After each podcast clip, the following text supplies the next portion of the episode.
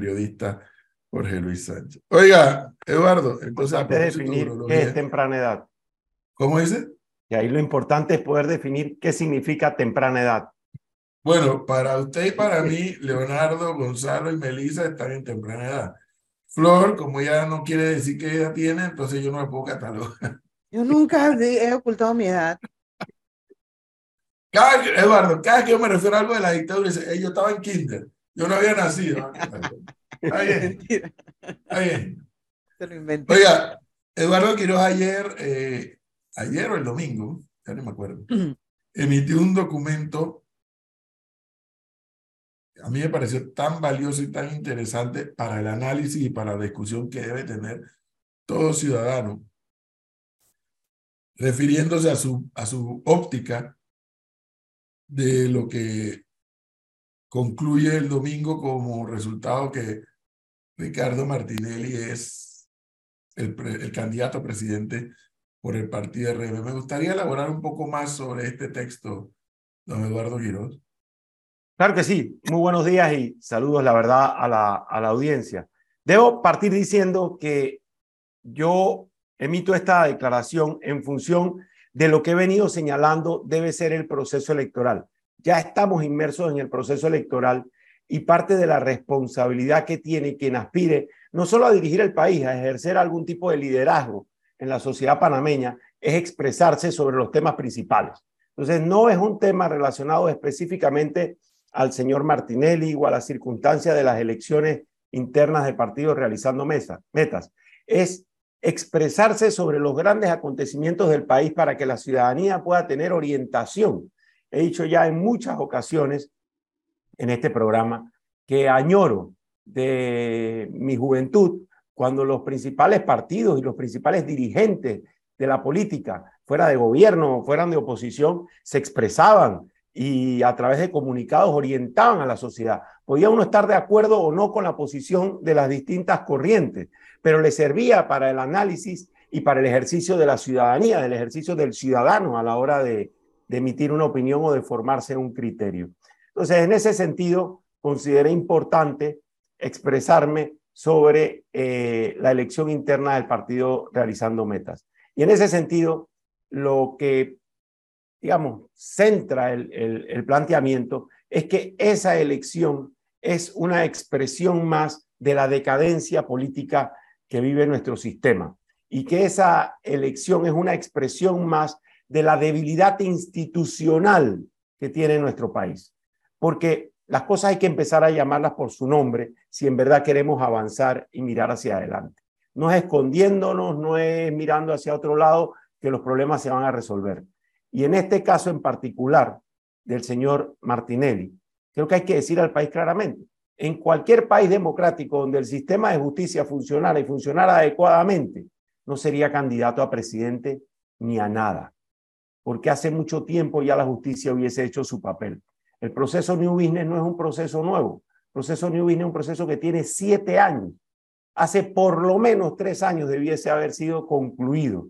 Entonces, el cuento de plantearle al país que estamos ante una persecución política es un cuento no tiene ningún sustento. No hay tal persecución. Cuando este proceso empezó, cuando los hechos que centran este proceso, New Business, se dieron, el señor Martinelli no tenía ni en lo más remoto de su cabeza aspirar a presidente para las elecciones del 2024. Entonces, no hay tal cuestión como persecución política. Lo que hay es una enorme debilidad institucional en la administración de justicia. Y eso me lleva al otro planteamiento que yo he hecho, y es que quien realmente está sentado en el banquillo en este proceso y en lo que viene por delante es la Administración de Justicia. Ahora, ¿cómo conjugo un señalamiento para mí, para mí, para Edwin Cabrera? No sé qué opina Flor, ni Leonardo, ni Gonzalo, ni Melissa, ni los que nos escuchan.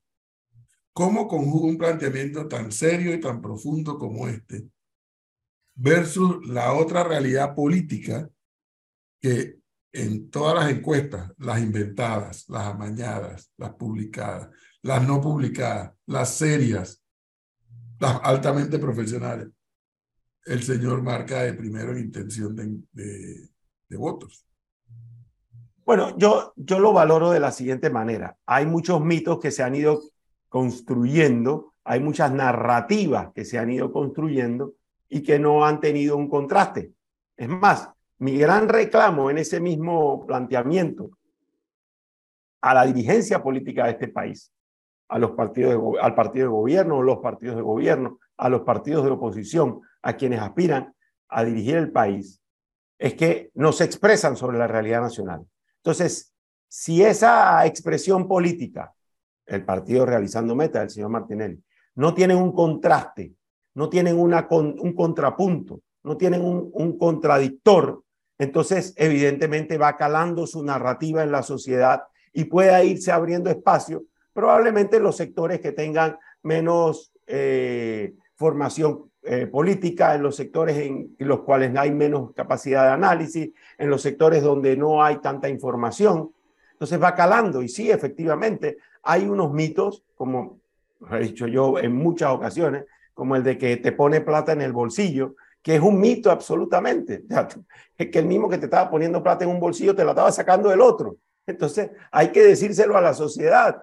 Hay que decirle a la sociedad que así como nos hemos enterado ahora que adquirió un periódico con los recursos del Estado, soborrando empresarios que tenían contratos públicos, con, con, la plata que le depositaba el Tesoro Nacional en sus cuentas, entonces esa plata la usaban para pasarla a una cuenta canasta y esa cuenta canasta la usaban para comprar un periódico, como no hemos enterado ahora. Asimismo hay que decirle tan claramente que ayer o antes de ayer domingo utilizó los recursos públicos para comprarse un fuero penal electoral. ¿Y por qué digo esto? Porque el subsidio electoral de 1.3 millones de dólares con que se celebró esa elección sale del bolsillo de los panameños. Y el interés fundamental que tiene es el de adquirir, este señor, es el de adquirir un fuero penal electoral para protegerse de este y los otros procesos que tiene, porque está en política fundamentalmente para proteger su eh, interés personalísimo y el de su familia. Don Eduardo, buenos días. Yo siguiendo esa línea que usted está planteando, eh, habla sobre la elección del partido del expresidente Martinelli, que ahora es el primer candidato por esta elección primaria que se dio. Pero, ¿cómo cambia o no cambia este hecho en torno a, la situación de, la confianza que hay por parte de la población? Por ejemplo, en las reformas electorales que se hacen cada cinco años porque estas reformas son las que favorecen a los diferentes eh, personas con aspiraciones y que tengan o no procesos judiciales a poder postularse a una candidatura o una precandidatura. Es un muy buen punto, porque unido a la pregunta anterior, va entonces configurándose el espectro político para el proceso electoral. Quiero en esto decirle a, los, a, la audiencia, el proceso electoral no es el 5 de mayo. El 5 de mayo es la conclusión, es el día de cierre, es el día en que vamos a votar, pero el proceso electoral ya está en juego.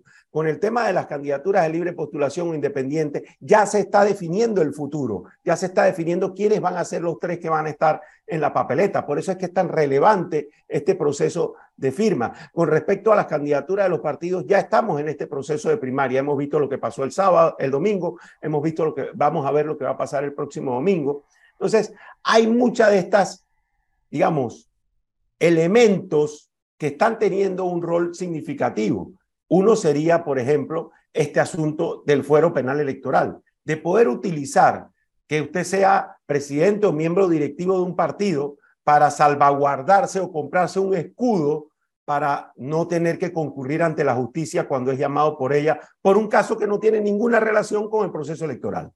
El fuero electoral tiene sentido en función de como ese que tienen los diputados en la Asamblea, de poder decir lo que quieran, de expresar sus ideas sin ninguna limitación, pero no para esconderse detrás de una cortina para no tener que concurrir cuando un fiscal o un juez lo convocan sobre un caso que está referido en el Código Penal y que no tiene ninguna relación con el, proceso electoral. Por otro lado, encuentras declaraciones como la que hizo recientemente el magistrado Eduardo Valdés Escoferi en el sentido de que la primera reforma que van a tener que revisar en, una vez pasen las elecciones para el código electoral es la de eliminar la posibilidad de que miembros de partidos corran como independientes. Pero bueno, es que esto ha alterado el proceso, este proceso electoral. esto ha sido uno de, los, de, la, de las alteraciones fundamentales que ha tenido eh, la distorsión que está teniendo el, proceso electoral, que dos por lo menos, o yo diría hasta los tres candidatos que están actualmente de primeros en, el, en la lista de los candidatos de libre postulación, todos son miembros inscritos de partidos políticos. Entonces, y después te encuentras con otro, que es todo este calendario electoral adelantadísimo, que, para citar solamente tres, todo este calendario electoral adelantadísimo, que en alguna medida también altera el proceso electoral. ¿Por qué? A ver, estamos absolutamente politizados, casi que hablando de política todos los días, cuando el país está allá afuera cayéndose y en una enorme crisis. Pero señores, digamos un secreto que nadie sabe, estamos a un año de las elecciones. Estemos claros en eso. Sin embargo, pareciese que las elecciones fuesen a ser pasado mañana. Y esto fue porque cuando se hicieron las reformas en la Asamblea, las últimas modificaciones, bajo detrás de la mente maquiavélica y oscura y, politiquera del señor Benicio Robinson, se dieron la mayoría de las reformas electorales, una de ellas la que creó este periodo casi eterno de un año de recolección de firmas para los candidatos de libre postulación, o, eh, y estas otras variaciones con respecto al, al extendido fuero penal electoral y cosas como esas. A ver, yo quisiera preguntarle, don Eduardo, ¿a qué se debe que su candidatura no tenga el apoyo, la cantidad de firmas que tienen los que están por encima de usted dentro de esa carrera. ¿Qué cree que está pasando? Es, una pregunta interesante y te, la plantearía de una manera distinta. Yo creo que hay que preguntarse cómo es posible que una candidatura como esta tenga el respaldo que está teniendo. Sea, son cerca de 85 mil firmas, 85 mil panameños y panameñas que nos han firmado con recursos limitados, haciendo una política de altura, planteando un debate de ideas, tratando de imponer el subir la vara en la política, definiendo que estas cosas son importantes, que expresarse sobre los temas políticos trascendentales para el país es importante. Es más bien al revés, es cómo hemos logrado lo que hemos logrado a nivel nacional. Es impresionante, sin una estructura partidaria detrás, sin una cantidad de recursos exorbitantes. Entonces, yo creo que más bien lo que tenemos que entender es esa política clientelista y populista que está medrando todos los aspectos del proceso electoral, incluido el tema de la, de la, de la libre postulación. Pero entonces lo que usted está diciendo es que el, el ciudadano panameño, digamos, no le importa el debate de altura, no le interesa hablar de ideas, le interesa el pragmatismo y quién va a acabar con la corrupción, algo que es imposible, como usted y yo sabemos, de, de fulminar. ¿Es así? Sí y no creo que hay una realidad allá afuera que impone. Hay un país en crisis, hay un país con enorme inequidad, hay un país donde las realidades son muy diferentes. Eso es muy distinto del Panamá de hace 30 o 40 años. Panamá de hace 30 o 40 años era un Panamá que tenía, digamos, una, una situación similar en su estructura social en términos generales. Hoy en día es muy diversa. Hoy en día en Panamá hay gente que tiene mucho, mucho y hay otras personas que tienen muy poco. Entonces, ante esa realidad, por supuesto que se impone el tener que pensar en sus necesidades básicas antes de cualquier cosa. El que no tuvo agua hoy, y tal vez hay, hay mucho de la audiencia que nos está escuchando sabe de lo que estoy hablando, el que no tuvo agua hoy cuando se despertó y no se paró en la madrugada para recoger agua del grifo, cuando le llega el agua, tiene una realidad completamente distinta a la que tiene quien cuando se despierta abre el grifo y tiene agua. Entonces sus preocupaciones políticas son distintas, por supuesto, y está esperando es que quienes quieren asumir la responsabilidad de dirigir el país lo hagan pensando primero en esas necesidades básicas y fundamentales. Eso tiene un sentido. Luego tienes, por supuesto, todo este distorsión clientelista en la que el Estado utiliza de manera burda los recursos, los recursos públicos, los recursos de los impuestos de todos los panameños para hacer política en favor de determinada corriente. Y fíjense, antes, y esta es una distorsión grande, antes quien usaba los recursos públicos para su beneficio era el partido de gobierno. Hoy en día, con el tema este de la descentralización y de la utilización de los recursos a través de las juntas comunales y del empoderamiento de una casta de diputados que tienen el control del Tesoro del, del Estado, esos recursos públicos se usan es para los que son afines o los amiguitos de quien tiene el control del órgano legislativo. En este caso, y hay que decirlo con nombre propio, del señor Benicio Robinson, presidente de la Comisión de Presupuestos, que creo que es uno de los, de, de, de los daños más grandes que está teniendo nuestra institucionalidad. El que ya por casi siete años este señor tenga control absoluto de la comisión, de la poderosa comisión de, pre, de presupuestos. Entonces, entonces, entonces, esa utilización la, de recursos es la que altera todo el proceso y ya no solamente es para el partido de gobierno, porque también le llega a los, a los diputados, entre comillas, de oposición, que como digo yo, el presidente del partido por la mañana dice una cosa y el diputado de ese partido por la tarde vota de una manera distinta, porque son amigos del círculo de poder en la Asamblea. Pero entonces, Eduardo Quiroz, si no llega a ser candidato presidencial por libre postulación, ¿a quién le endosaría esa cantidad de firmas que tiene? Eh, ¿A quién le, le endosaría esa, esa gente que comulga con sus ideas, de los que quedan o de los que queden planteados? Porque, a ver, ya hay una realidad, podemos hablar de Rómulo Rux, de José Isabel Blandón, hoy en día, ¿no? Eso puede cambiar en semanas. Pero hoy en día, ¿quién sería ese candidato si usted no llega a ser partícipe del 2024 al que usted le debe dar el voto? Cuando llegue a ser candidato, efectivamente va a haber que construir un gran acuerdo nacional y eso va a ser un trabajo grande que tenemos por delante. En el escenario que planteas, no es un escenario que todavía esté en, en mi análisis y en mi mente, porque evidentemente, como dijiste tú, este es un escenario político cambiante y estamos todavía a 60 días de terminar y de concluir este proceso de la libre postulación para definir quiénes van a ser los tres candidatos y todavía tendrá por delante otros 60 o 90 días para que se construyan esos acuerdos políticos. Y si llega, y si llega a ser candidato presidencial, yo le pregunto lo contrario, ¿con quién se aliaría? Porque eh, dado está, está visto que solo no va a poder llegar, o sea, tiene que eh, sumar a alguien.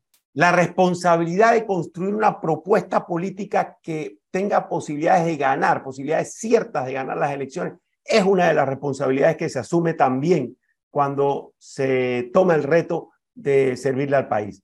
Es, porque, es por eso que comparto, hemos tenido conversaciones con muchos de los sectores independientes, o diría con todos en realidad, con todos los, sector, con todos los sectores independientes, y creo que esa es la ruta primera que hay que tomar. Y después de eso hay una realidad que estoy viviendo y he vivido en estos nueve, diez meses de estar caminando y recorriendo el país, y es que hay una gran cantidad de ciudadanos incluso inscritos en partidos políticos, que, están, que han hecho ya divorcio absoluto de las toldas políticas en las que participaban. Así como la dirigencia se ha divorciado de, su, de sus inscritos y del pueblo, así el pueblo se ha divorciado también de esos partidos y a esos panameños hay que convocarlos también. Melissa, antes de concluir con don Eduardo Quiroz, ¿puede poner el cuadro nuevamente? El cuadro de que puso hace unos minutos atrás de eh, las inscripciones de los candidatos de libre postulación. Eh, ahí, a ver, vamos a ver rápidamente. 140.503 iba Suray Rodríguez. Suray Rodríguez dijo en este programa que hay toda suerte de intentos para eh, sacarla de la competencia. Melitón Arrocha, 125.541. En tercer lugar, Maribel Gordón Calderón, 123.805. Maribel Gordón está a 2.000 firmas de alcanzar y tal vez pasar a Melitón Arrocha. Más abajo, Melissa. Francisco Carreira, 119.111. Eh, estaría en el cuarto lugar. Eduardo Quiroz, con quien estamos conversando, 83.053. Kathleen Levy, 50.257. Hasta Kathleen Levy, hasta ahí, han pasado el umbral de la, cantidad de firmas requeridas, de Kathleen Levy hacia arriba. Entre Kathleen Levy y Eduardo Quiroz hay treinta y tantas mil firmas de distancia. Bien, con eso en mente, de lo que yo le estoy escuchando a Eduardo Quiroz, y voy a tratar de hacer, hacer uso de una palabra benigna y no maligna, sino benigna. Eh, esas 83 mil y tantas firmas eh, no sé, supongamos que vayan a subir de aquí hasta el 30 de julio a 90, 30 mil, no sé si llegarán a 100 mil. ¿Qué podríamos concluir? Que aquí hay menos contaminación que en las otras áreas. Bueno, yo, yo le haría el siguiente planteamiento objetivísimo. La señora Zulay Rodríguez es miembro del partido PRD. El señor Arrocha es miembro del partido panameñista. Y la señora Maribel Gordón es miembro del partido FAT en formación. Entonces, cuando escuchas ante eso al, magistrado Valdés decir que uno de los grandes actos que hay que tomar, el primero, que hay que modificar cuando se haga la, la cuando se reúna la Comisión de Reformas Electorales después de la elección del 24 es no permitir que quien esté inscrito en un partido político pueda correr como independiente, creo que ahí tiene buena parte de la respuesta, porque ha habido una distorsión del sistema. Luego, la otra realidad de la que hemos hablado muchísimas veces, y es la aplicación de este, de este esquema de tecnología que estuvo suspendido un mes completo afectando a las candidaturas casualmente, las que habíamos apostado más por la tecnología que por las rutas, eh, que por otro tipo de, de, rutas para la búsqueda de firmas.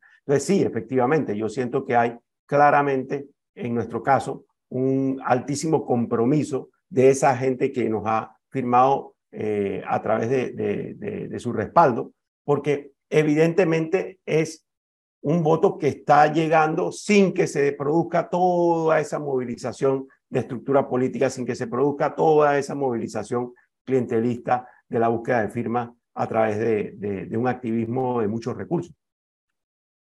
Es decir, que el mismo Tribunal Electoral, se desprende de lo que dijo el magistrado Valdés, viola la, lo que fue la filosofía o la intención de el concepto de libre postulación.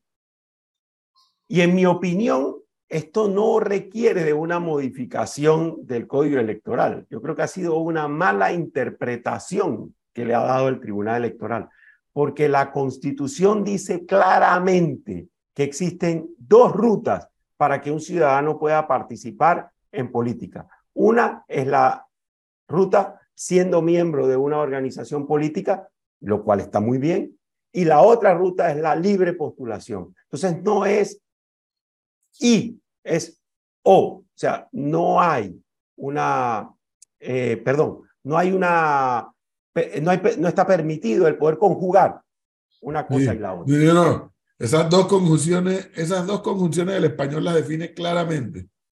Y usted lo entiende mejor cuando tiene chequera. No es lo mismo la firma de fulano y mengano con la firma de fulano o mengano. Son dos situaciones diferentes. Exactamente. Las son muy claras. La una es vinculante, la otra no. Exacto. La constitución dice sin perjuicio de, ya todavía va más allá.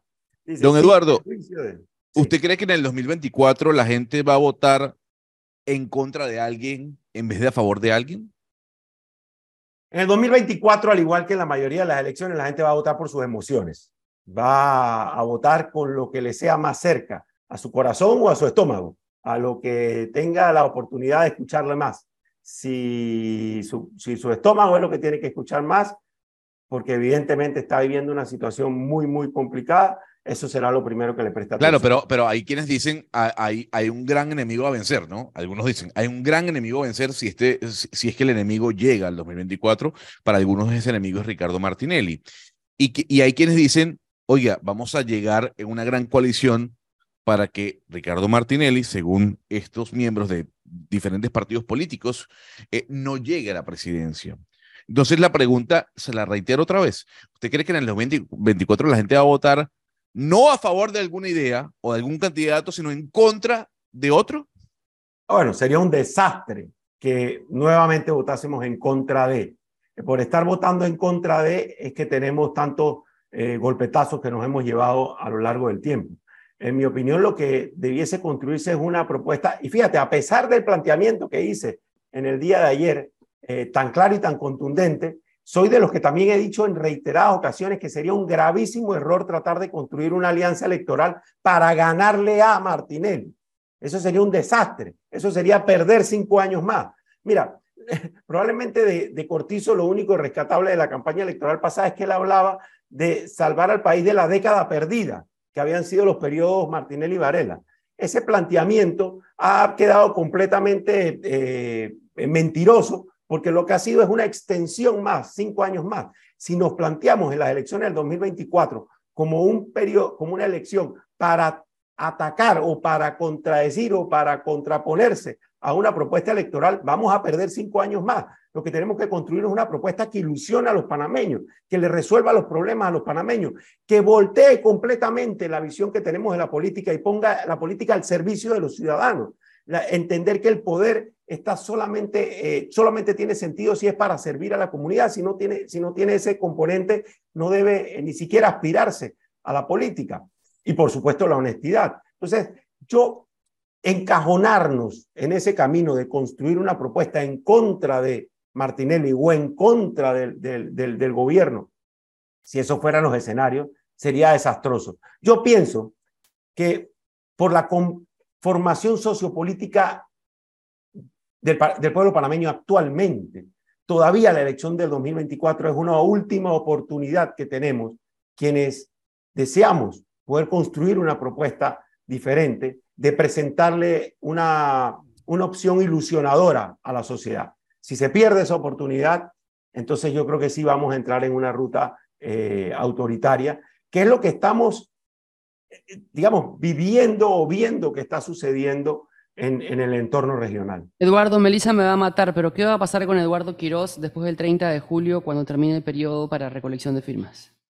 Bueno, estaremos en la papeleta presidencial y vamos a tener la gran responsabilidad de tratar de construir una, una propuesta que incluya a los sectores independientes, que tome en cuenta a los miembros de partidos políticos que están descontentos con sus organizaciones y que construya esa visión ilusionadora que necesita Panamá, que se fija y se centra en resolverle los principales problemas a los panameños.